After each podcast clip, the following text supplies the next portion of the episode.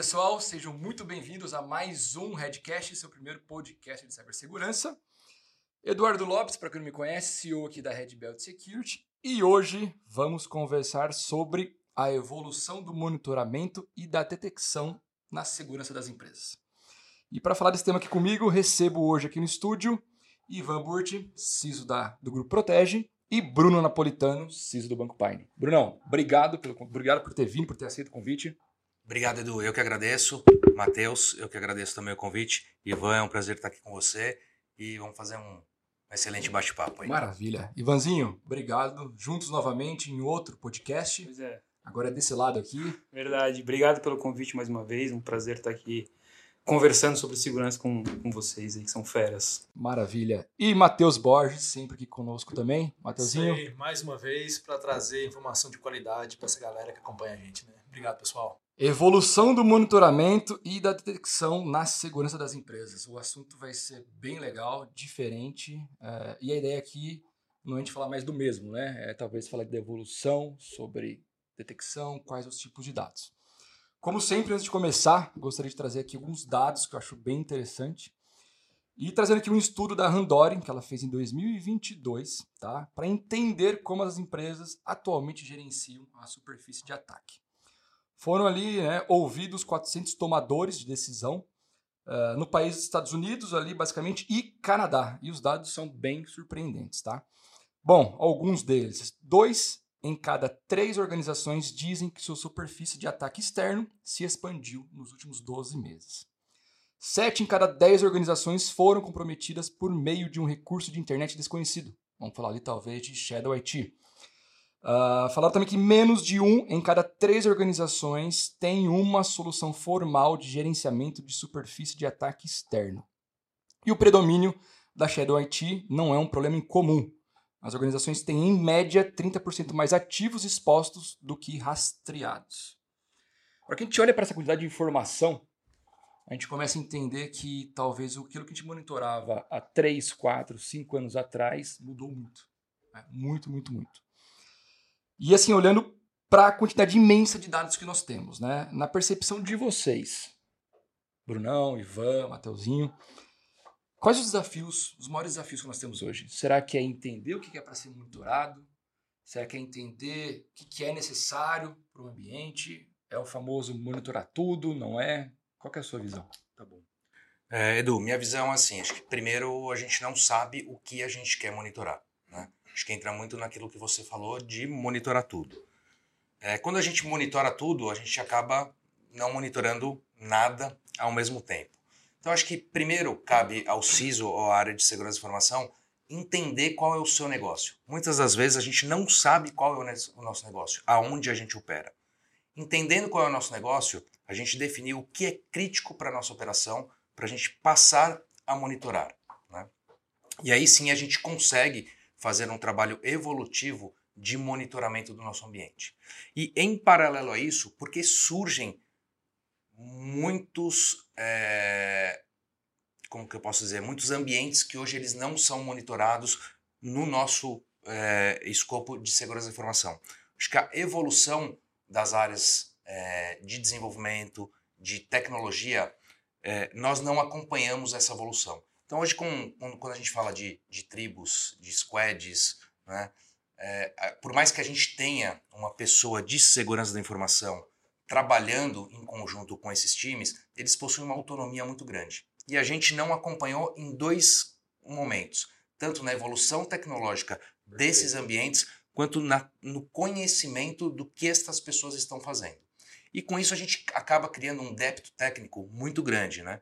É, a gente sabe que quando você olha nas squads, né, os produtos eles acabam indo no ar, você vê aquele débito técnico gigantesco e sabe quando aquele débito técnico vai ser corrigido? Nunca. Porque o produto foi no ar, o produto foi lançado, o cliente está utilizando e a gente só vai perceber que a gente tem aquele débito técnico e aquela, é, aquela, aquele buraco no nosso ambiente quando acontecer um incidente. Um é trecho, só nesse momento. Tem um trecho da sua fala que é muito interessante, que é esse conhecimento do negócio.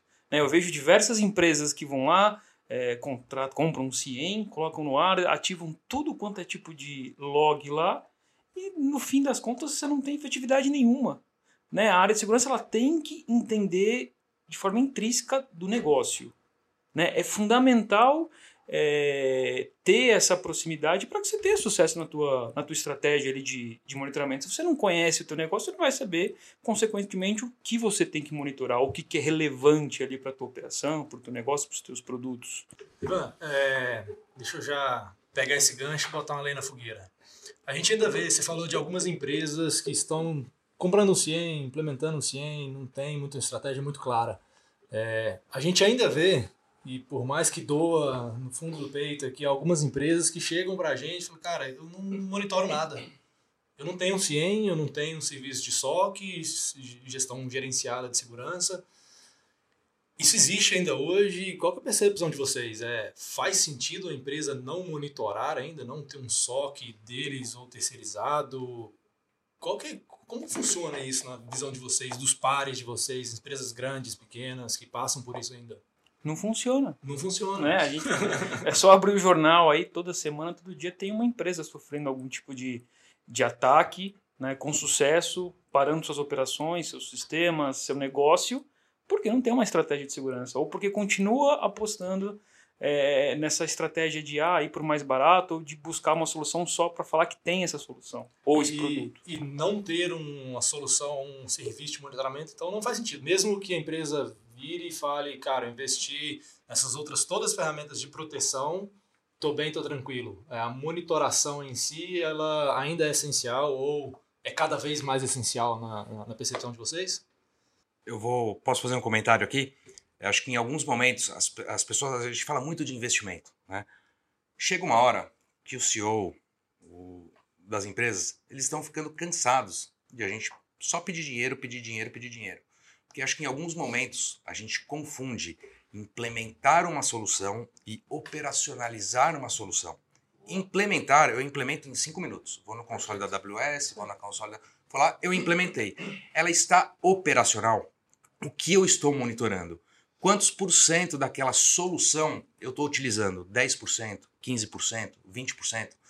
Eu tenho certeza que se a gente fizer um assessment em grande parte das empresas de mercado, se a gente tiver uma solução que a gente utiliza 50% da capacidade do que ela pode nos entregar, eu acho que é muito.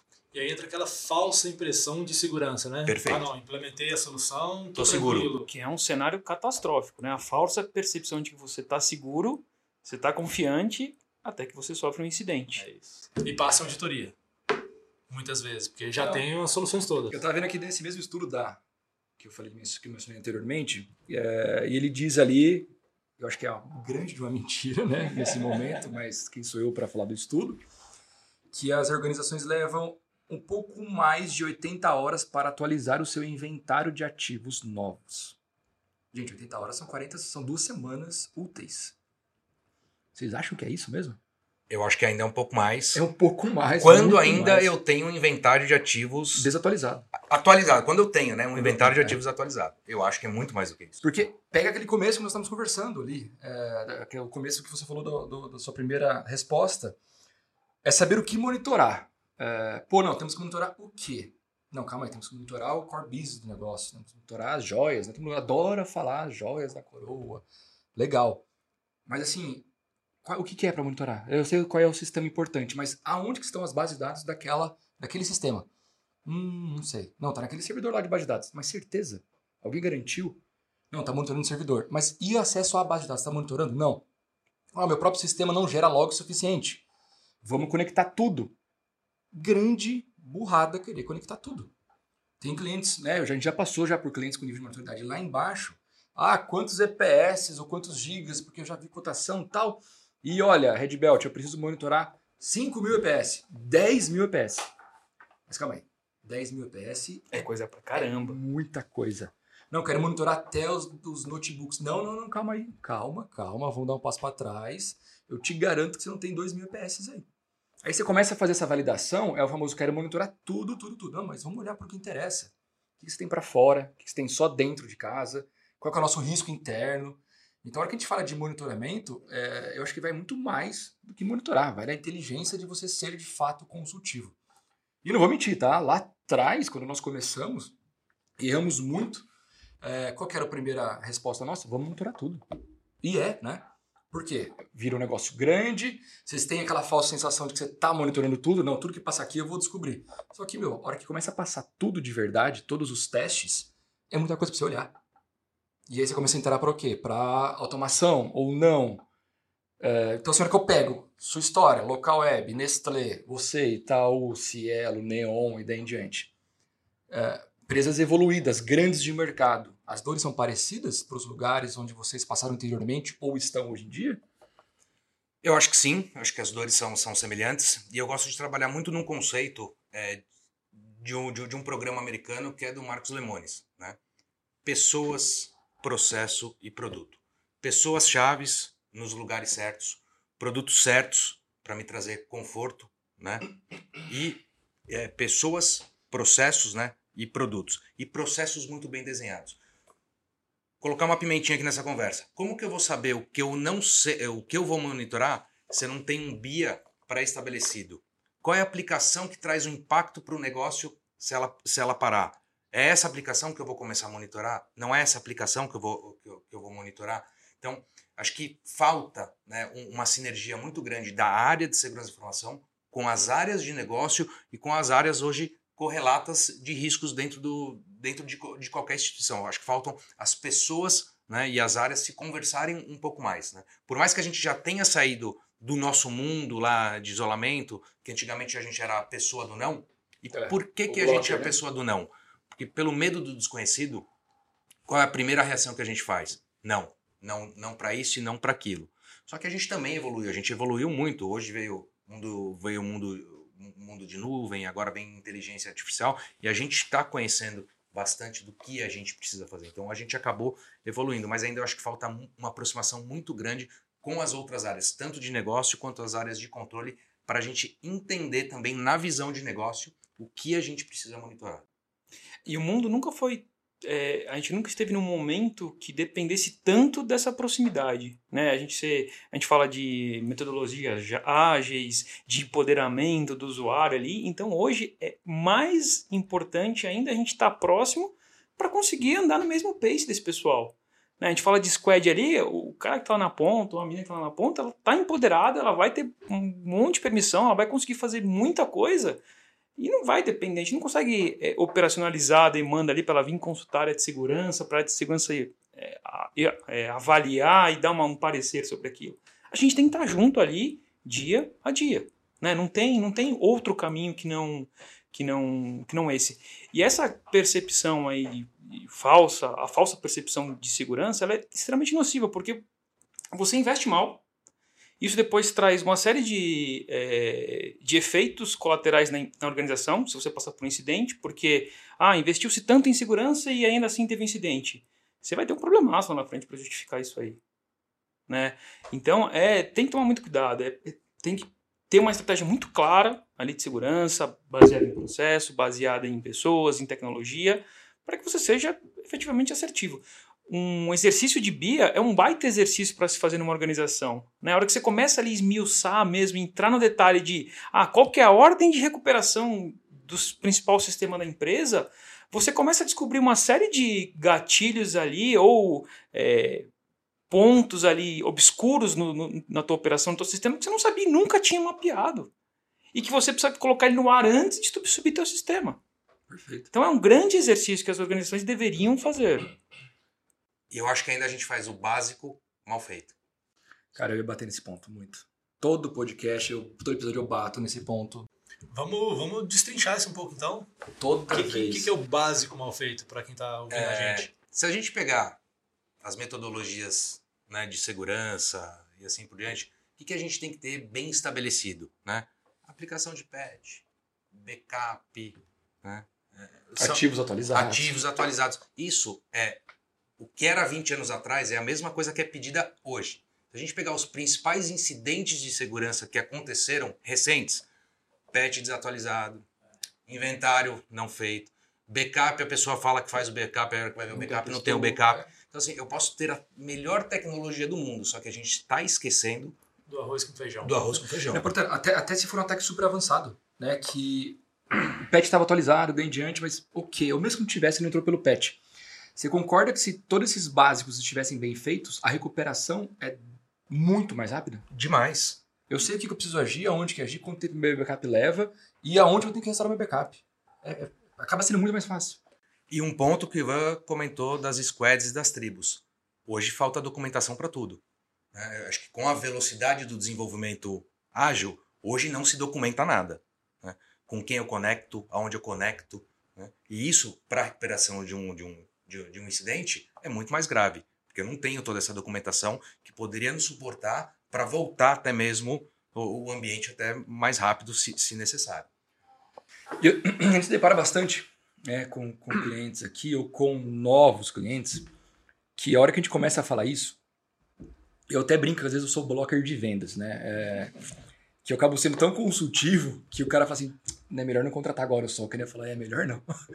E pô, Edu, mas né, daria para fazer um plano junto com o cliente para ter essa evolução. Porque eu começo a fazer algumas perguntas em algumas reuniões que eu entro, de geralmente eu entro em War Room, adoro, né? Beleza, o bicho tá pegando, o cliente ligou aqui, meu, recebi seu contato, inclusive até recentemente uma indicação da, da Protege, parou tudo aqui, 130 filiais, vamos conversar. Adorei, fiquei ali horas e horas. É, foram restaurando, voltando as coisas, o que a gente precisa agora? Tal. Aí eu fui fazendo perguntas. É, o cara queria ouvir que eu respondesse o seguinte: cara, você precisa de um SOC agora, você precisa agora de automação, de um MDR, não vamos falar de SOC normal, porque você teve um incidente pode acontecer de novo. Só que as perguntas que eu fui fazendo, pô, mas você tem uma básica de uma política? Hum, desatualizada. Inventário de ativos? Não. Como que tá a gestão de pets? Zoada. Ah, último patch 2018. Ah, gestão de vulnerabilidades. Fala, quê? Né? Não é de patch? Fala, não, de vulnerabilidades. Ah, aham, faço. Mentira. E aí ele sentiu tanta dor que eu me senti, realmente eu fui um blocker ali, que eu devia ter feito ao contrário. Porque ao mesmo tempo, esse cara precisa de um monitoramento ativo. Né? Você tem ali a ponderação de a importância de um SOC, de monitorar, de dar uma visibilidade para ele, só que não aquele SOC... Uh, desculpa, aquele só que reativo, né? O famoso, meu, lá de antigamente que você fica ali monitorando e, e parou. Então, qual que é o básico? Puta, vamos fazer uma evolução junto? Eu começo com o SOC, ok? Mas olha, vou daqui um mês implementado, eu vou realizar ataques no seu ambiente para a gente buscar junto onde estão os seus ativos. Eu vou dar um scan de vulnerabilidade interno para entender quantos ativos você tem. Eu vou pegar o nosso time de Red Team, fazer uma enumeração para achar todos os sites, URLs, IPs ligadas ao seu negócio, já que você não sabe. E aí sim vira uma evolução. Só que, de novo, qual o momento de ponderar isso? Né? Um cara que não tem nada, você... o que, que você faz? É importante um SOC? Não é importante um SOC? E ainda no momento de crise, né? Porque você chega ali no momento sensível da organização, do, dos executivos ali que estão tentando restabelecer a operação ali, então é um momento delicado para você primeiro fazer uma crítica do que não foi feito e resultou. Você toma muito na... Tem... É, Exato. E também ponderar ali o que ele precisa fazer. Quais são os primeiros, os primeiros passos que ele tem que dar? Ah, vai ser o SOC, vai ser o mediar, vai ser. É difícil você é definir isso. Né? E, mas um, um, ponto muito importante que você já antecipou é essa questão do, da melhora contínua do SOC. Você começa num estágio, talvez recebendo log de tudo, como a gente tem, tem brincado aqui. É, você vai ter que ir apertando o parafuso, dia após dia, não tem jeito tem que testar.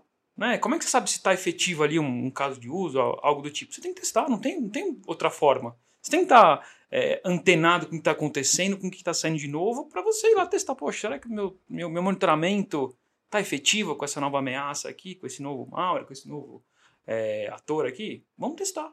Né? Então é, é, um trabalho contínuo. Dia após dia você tem que apertar o parafuso. É, eu, eu vi que a gente só evoluiu, abriu o coração total. A gente só conseguiu evoluir no SOC aqui do momento que você tem clientes, né, ou ambientes que você monitora de 3, 4 anos, que é, acaba sendo normal, como que você consegue ficar 3, 4 anos evoluindo? E eu sinto que a gente só conseguiu evoluir, de alguma forma, quando a gente colocou uma mistura boa, uma mesclagem boa de Red Team com Blue Team. Porque o Blue Team, meu, é um time totalmente diferente, que está ali realmente para resposta a incidentes, para entender uma evolução, só que de uma forma diferente na segurança. A hora que eu olho para o Red Team, acabando com tudo, querendo derrubar todos os pilares possíveis, mas de forma controlada, você dá essa brincadeira de evolução. Foi a única forma que eu senti, que a gente sentiu lá atrás, de, pô, legal, como que gente, o que, que você me traz de novidades? E a hora que a gente olha para isto, né, evolução e daí em diante, uh, vocês acham que o SOC ainda tradicional é importante? Uh, vocês acham que é, depende da maturidade de cada empresa? Qual é a visão de vocês? É, posso só pegar um gancho rapidinho no que ele falou? Vota, vamos. Daí não... Na gestão de, de, de uma crise em que você entra, começa a apontar o dedo ou não, tem uma coisa que é muito importante quando a gente começa a falar de ego. Né? Segurança, infraestrutura, área de desenvolvimento. Quando você está naquele caos, que é o aponta-dedo para todo mundo. Né? Aí vem uma, uma empresa de segurança que foi a pessoa de segurança que contratou. E aí o, o caos está armado. É, posso falar por experiência própria que o, o, o, o, o caos se arma. Vou falar um pouquinho de, de, de, de. Eu acho que assim, não tem uma receita certa para todo mundo. Acho que tudo depende da maturidade da, da, da empresa é, não a empresa de SOC, mas a empresa em si, em que nível de maturidade de segurança ela está, ou que, que, nível de eh, aculturamento de segurança que ela está. Puxa, eu posso ter um, um SOC um pouco mais proativo, um pouco mais pró-negócio. Quando você está naquelas empresas um pouco no modelo mais tradicionais, puxa, acho que aí sim cabe um SOC um pouco mais tradicional, um pouco mais formal. Então acho que não, não tem uma, uma, uma, uma, uma receita certa trabalhei no, no, numa empresa, num, num, banco digital, em que, puxa, vambora, formali, informalidade total. Hoje não, hoje eu estou num banco totalmente tradicional, que até a vestimenta ela tem que ser tradicional, e a gente está começando agora uma, uma, uma, uma operação é, de SOC com vocês, e não é por isso que eu estou aqui, então a gente veio aqui mais bater um papo, papo um bate-papo é, de mercado, e lá a gente está um pouquinho diferente do que o Ivan falou. Veja eu jogar tudo e depois ver o que eu faço, Cara, põe primeiro isso, acerta. Põe depois aquilo, acerta. Porque eu já errei muito lá atrás em implementação de SOC, né? Puxa, põe tudo, depois acerta e não acerta, a conta chega, pode ser através de incidente ou pode ser através de faturamento, porque a pessoa está monitorando um, que não precisava. um volume gigantesco né? Que não precisava. E ele é provado. É, você consegue mostrar, né? Não, é. mas calma aí, ó. Aqui, ó, tô monitorando essa quantidade, outra quantidade de alarmes, alertas. Mas o que, que interessa de fato? Você não pediu pra jogar tudo? E vai você falar assim, isso aqui não interessa mais. Você fala, opa, não, deixa tudo aí, vai. Acho até que esse é um ponto importante, né? Se alguém for contratar um serviço desse tipo, é, se o prestador de serviço ele já chegar com essa opção, joga tudo aqui porque a gente vai analisar. Ele não sabe o que ele quer. É, acho que você está sendo enganado, avalie com cuidado. Ele não está sendo seu parceiro. Exato. Ele está tentando te exato. tirar. E esse é um ponto bolso. importante. Acho que quando a gente fala é, num modelo de SOC onde você tem um parceiro te ajudando, seja na estratégia ou na operação, é uma relação de parceria. É, esse parceiro não vai conseguir te ajudar sozinho se você só simplesmente mandar o log para ele mandar os eventos para ele, ele vai conseguir atingir um nível ali, mas ele não vai te entregar efetivamente um monitoramento bacana. É uma relação de parceria. É, a equação aí de onde vai ficar o estratégico, se mais para cá ou mais no parceiro, aí acho que tem essa questão da, de, de cada empresa, de cada cultura e não tem uma receita de bolo. Mas é importante que fique claro que esse é um desafio em conjunto. Não dá para vencer isso sozinho. Se você é, está num estágio mais avançado que você consiga ter essa operação interna, ok, ótimo, é, é, acho que é um cenário viável.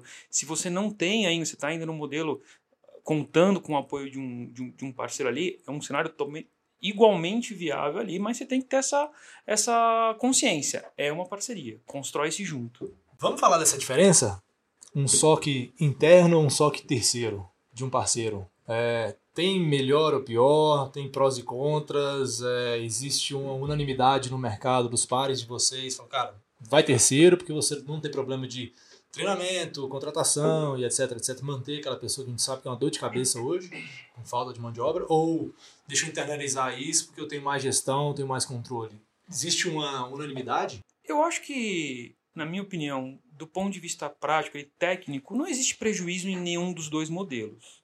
Eu acho que cada empresa vai ter um, um, um modelo de trabalho que vai melhor atender.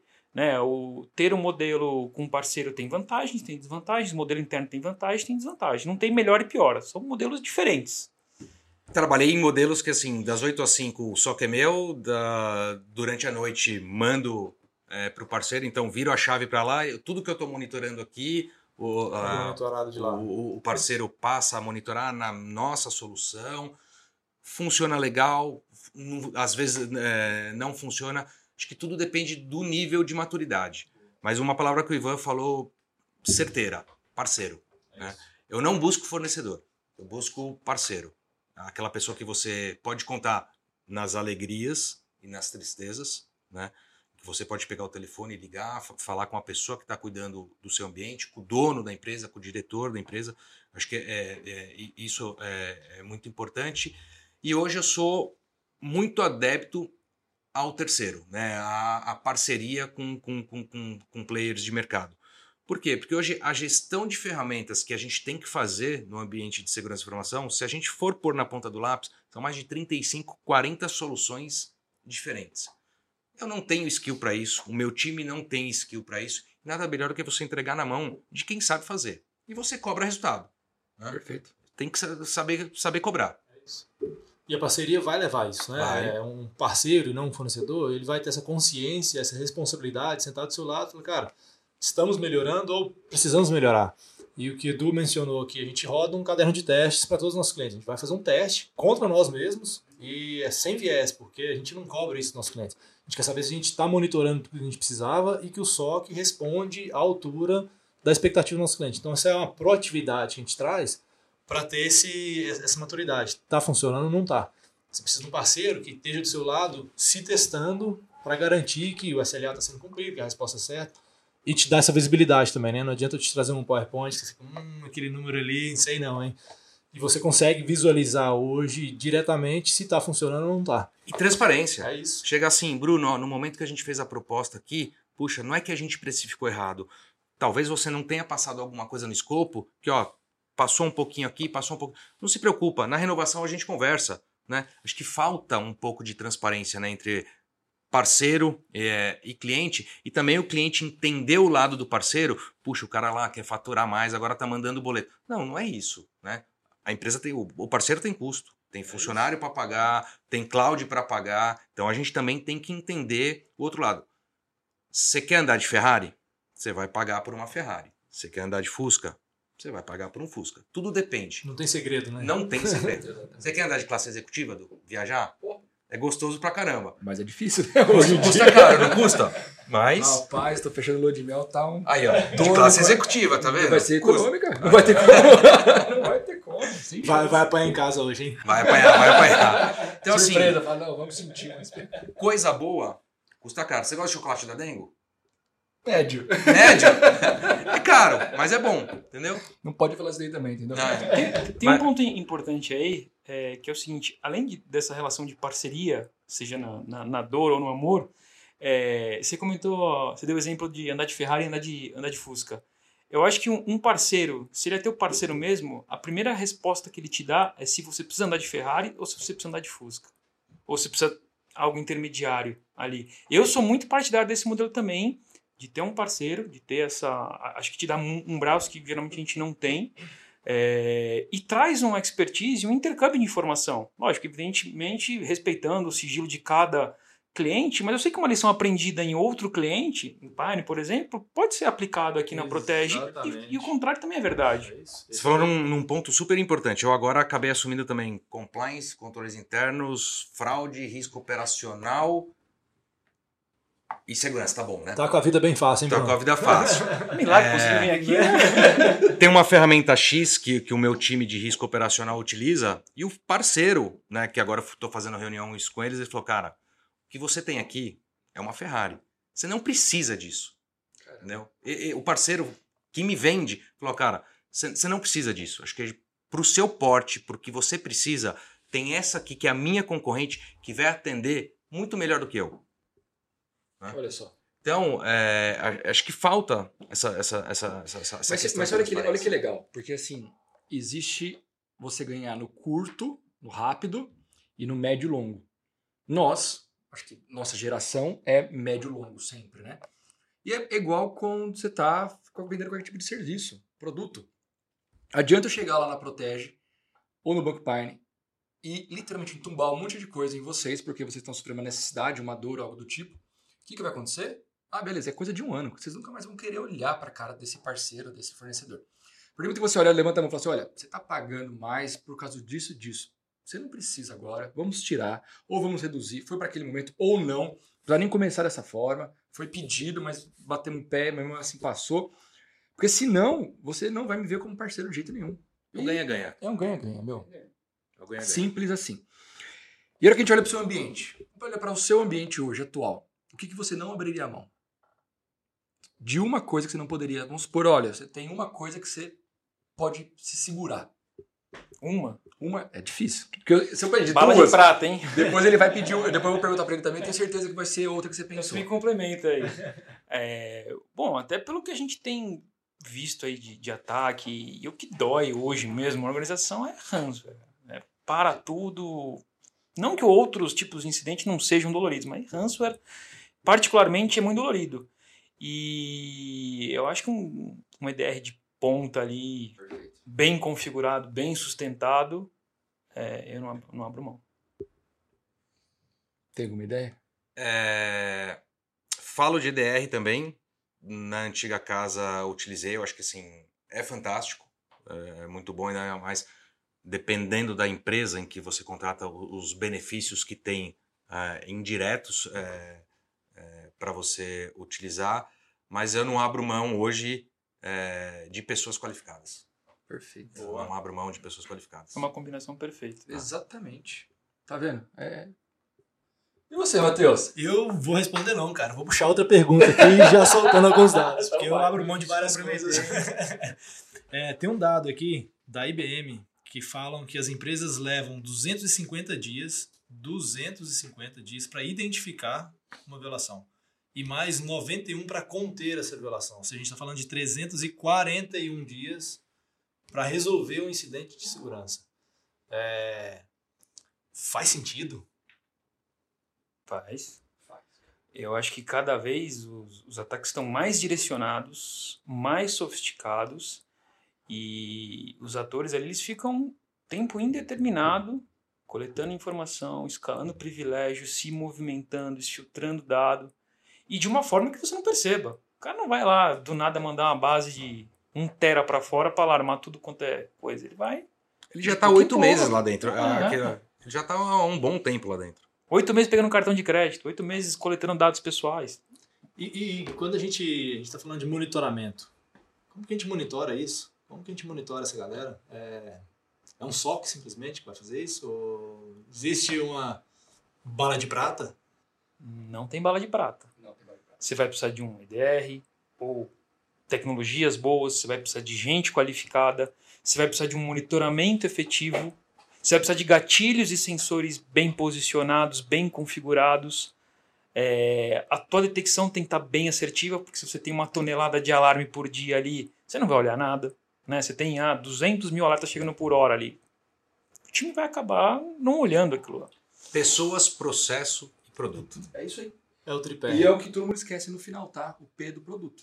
Porque a hora que a gente olha para um SOC, é, e é uma grande confusão que eu já vi muita pessoas, muitas pessoas fazerem. Um CIEM, com relacionador de eventos, ele não cria eventos. Ele não cria log novo. Ele coleta e correlaciona. Ah, então se alguém entrar no meu ambiente, vou responder a seguinte pergunta. Você está ali monitorando ah, o seu ambiente interno, seu AD. Aí eu vou e caio num phishing, tá? Ah, nesse momento, eu sempre loguei aqui do Brasil. Vou falar um exemplo bem tosco, né? Sempre loguei aqui do Brasil, o phishing caiu, vai, claro que alguém vai entrar de uma VPN para entrar aqui. Aí ele tá vindo lá da Rússia. Meu, eu tô monitorando o quê? Eu tô monitorando logins, tentativas, brute force e daí em diante. O cara tá com meu senha já. Eu não tenho MF ativo. Ele logou. O que, que vai aparecer no meu CIEM? Um bem sucedido. Atividade normal. atividade normal. Qual vai ser a ferramenta que vai me falar de uma viagem impossível? Que vai me falar de uma análise comportamental errada? É um EBA. É um CASB. É um CASB a nível de nuvem. É, todo mundo usa Office 365. Estou falando do Cloud App. Estou falando de soluções que estão olhando para isso. Que ele vai assim, olha, teve um login bem sucedido, mas, Eduardo, você estava logando no Brasil e em menos de uma hora você viajou mais de 8 mil quilômetros logando da Rússia. Você falou, opa, que trem errado é esse, né? Ou você foi adicionado, sei lá, enfim, você consegue criar várias. Ah, criou uma regra, isso eu já vi muito acontecer, regra de mailbox. Então eu peguei sua caixa de entrada e setei ali um redirecionamento. Por quê? Eu sei que agora que eu entrei na sua caixa, é questão de tempo para você mudar a senha ou algo do tipo. Só que se eu criar lá uma regrinha para redirecionar todos os seus e-mails, pô, vai ficar meio que invisível isso. Quem que monitora hoje regra de criação de Redirecionamento Redireção de de e-mail. Ninguém. ninguém? Processo. Processo. Edu, você tá me dizendo que um CIEM não monitora nada.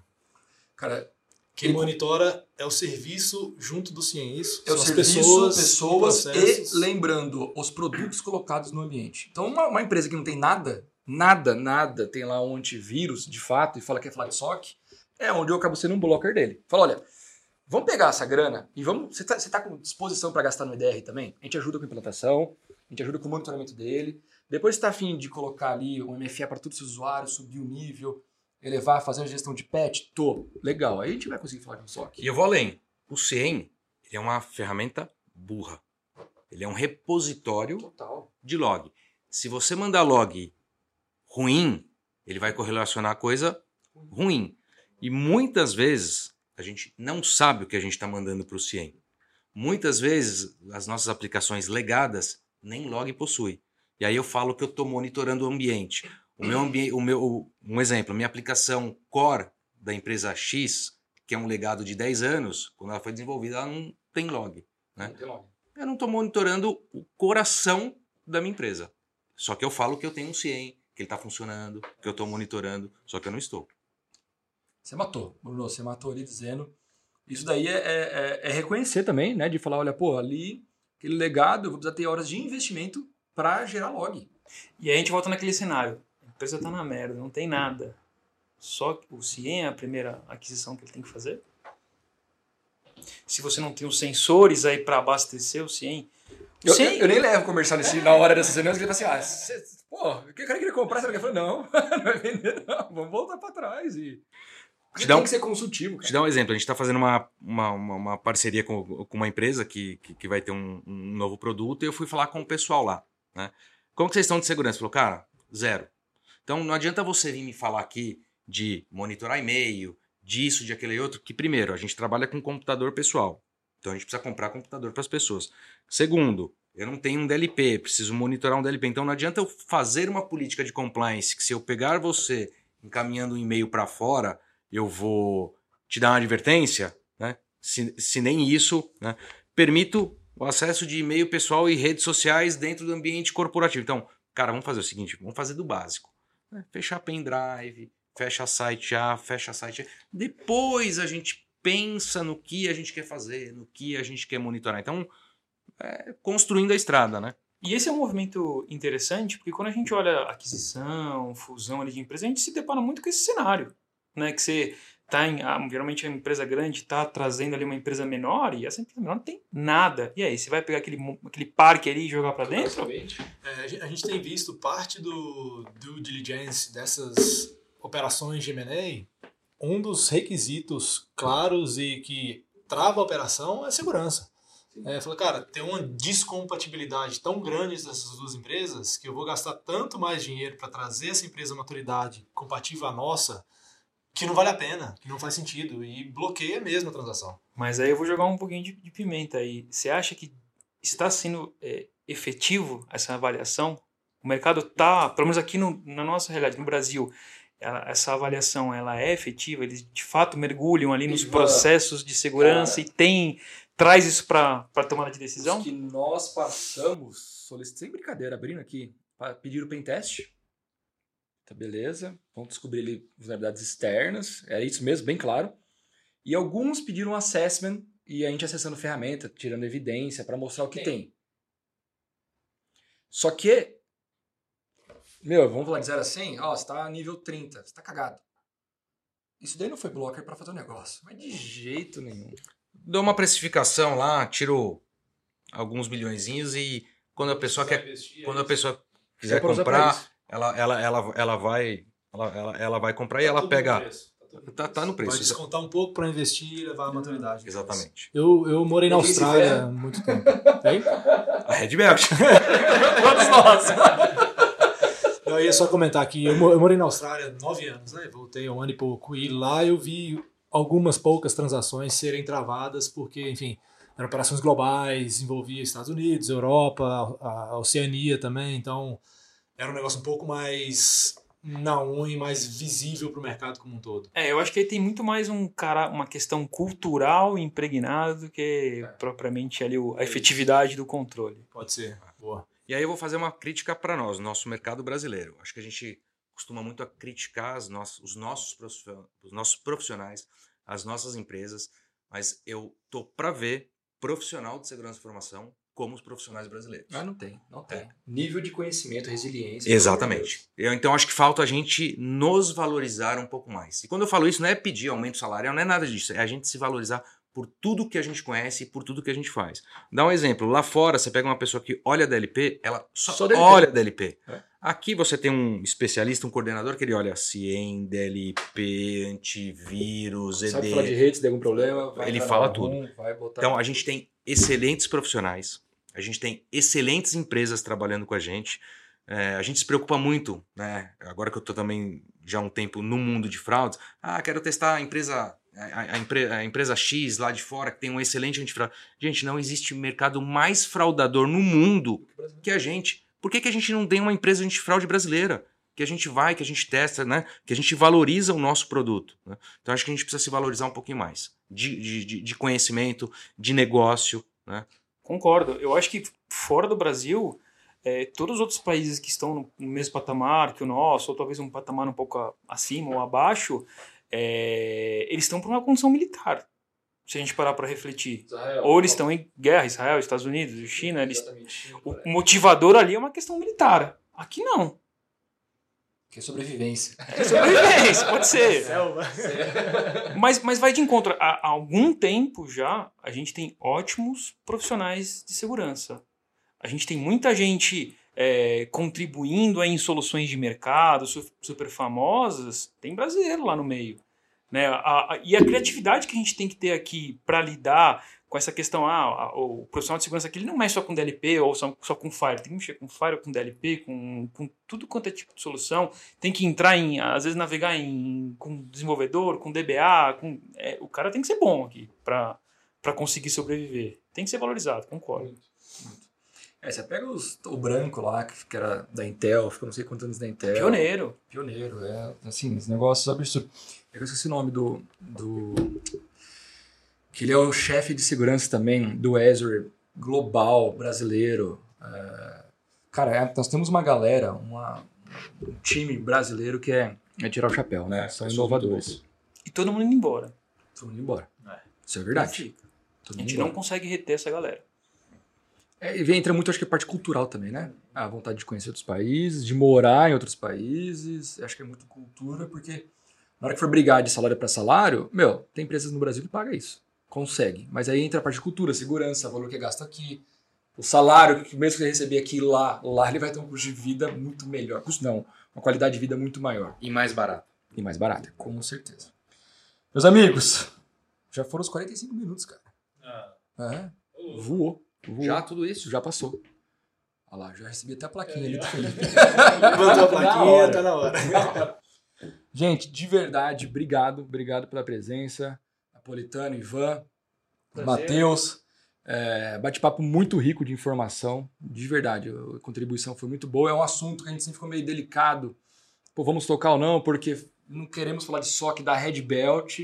Queremos compartilhar informação. Né? O objetivo do nosso Redcast, né, do nosso podcast aqui, é compartilhar conteúdo para as pessoas que estão nos ouvindo realmente entender aquilo que nós passamos e talvez encurtar um pouco o caminho. Isso. Desafios e melhores práticas e caminhos a seguir, exatamente. Exato. Então, de novo, obrigado, obrigado pela presença. Eu que agradeço. Obrigado. Prazer estar aqui, conte com- comigo aí pros próximos. Ó, tá anotado, hein? Não, ambos. Valeu, Du, obrigado. Obrigado, Matheus. Obrigado. E vocês que nos acompanham, obrigado de novo pela presença, pelo prazer de estar em conjunto. Eh, em breve teremos novos conteúdos. Grande abraço.